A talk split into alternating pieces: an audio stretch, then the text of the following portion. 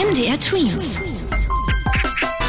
Dein 90 Sekunden Corona-Update. Die meisten Krankenhäuser sind gut auf die zweite Welle der Corona-Pandemie in Deutschland vorbereitet, sagen die Experten. Allerdings gibt es jetzt die ersten wenigen Kreise und Städte, in denen in den Kliniken keine Betten mehr für neue Intensivpatienten frei sind.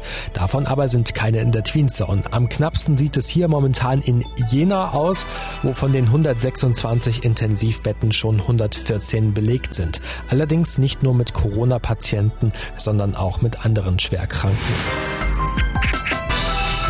Die Weltgesundheitsorganisation hat jetzt davor gewarnt, dass die massiven Alltagseinschränkungen in den verschiedenen Ländern auch negative Folgen für die Gesundheit haben könnten.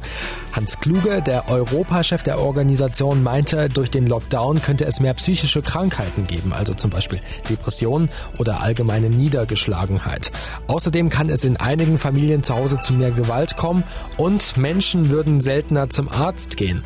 Deswegen sollte laut Kluge ein Lockdown immer das letzte letzte Mittel sein, um die Pandemie zu bekämpfen.